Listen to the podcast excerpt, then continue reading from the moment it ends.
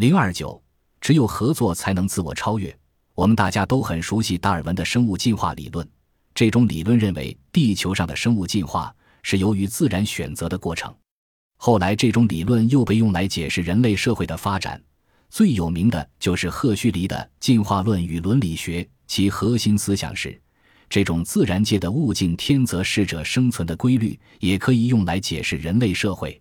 在十九世纪末，这种理论通过严复翻译的《天演论》被介绍进入中国，起到了警示国人的作用，成为中国近代史上最有影响的著作之一。《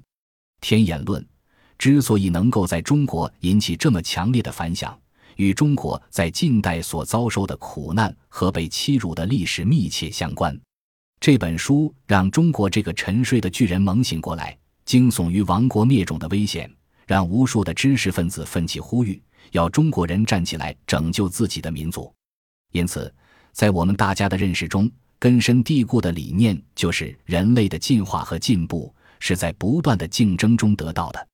但是，当我读了加亚文斯的《人类进化史》，火、语言、美与时间如何创造了我们，让我对人类文明进化的历程有了新的认识和思考。原来，人类社会的进化主要的原因不是因为竞争，而是因为合作。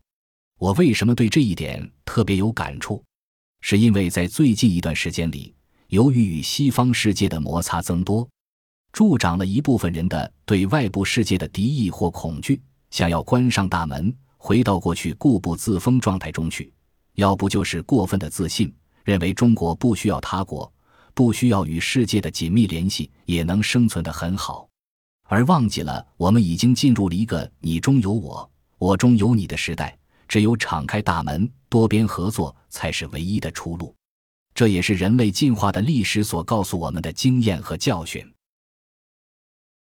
本集播放完毕。感谢您的收听，喜欢请订阅加关注，主页有更多精彩内容。